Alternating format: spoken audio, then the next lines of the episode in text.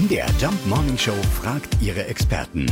Fakt oder Fake? Ja, trägt der offizielle Nikolaus in Magdeburg wirklich blau und weiß? Wir fragen mal nach bei Wolfgang Gerlich, Diakon bei der katholischen Kirche in Magdeburg. Und er kann uns Infos aus erster Hand liefern. Der Nikolaus war in Magdeburg zu Besuch. Und zwar beim Weihnachtssingen in der MWCC Arena. Und jeder weiß, da ist auch der erste FCM zu Hause. Und die Farben sind natürlich blau und weiß. Der Nikolaus ist nicht in blau-weiß gekommen, aber er hat als sozusagen Freundlichkeit gegenüber den Menschen in dieser Stadt Magdeburg gezeigt und hat dabei leicht seinen Chormantel angelüftet und darunter ein blau-weißes T-Shirt gezeigt. Man würde sagen, es war ein Joke.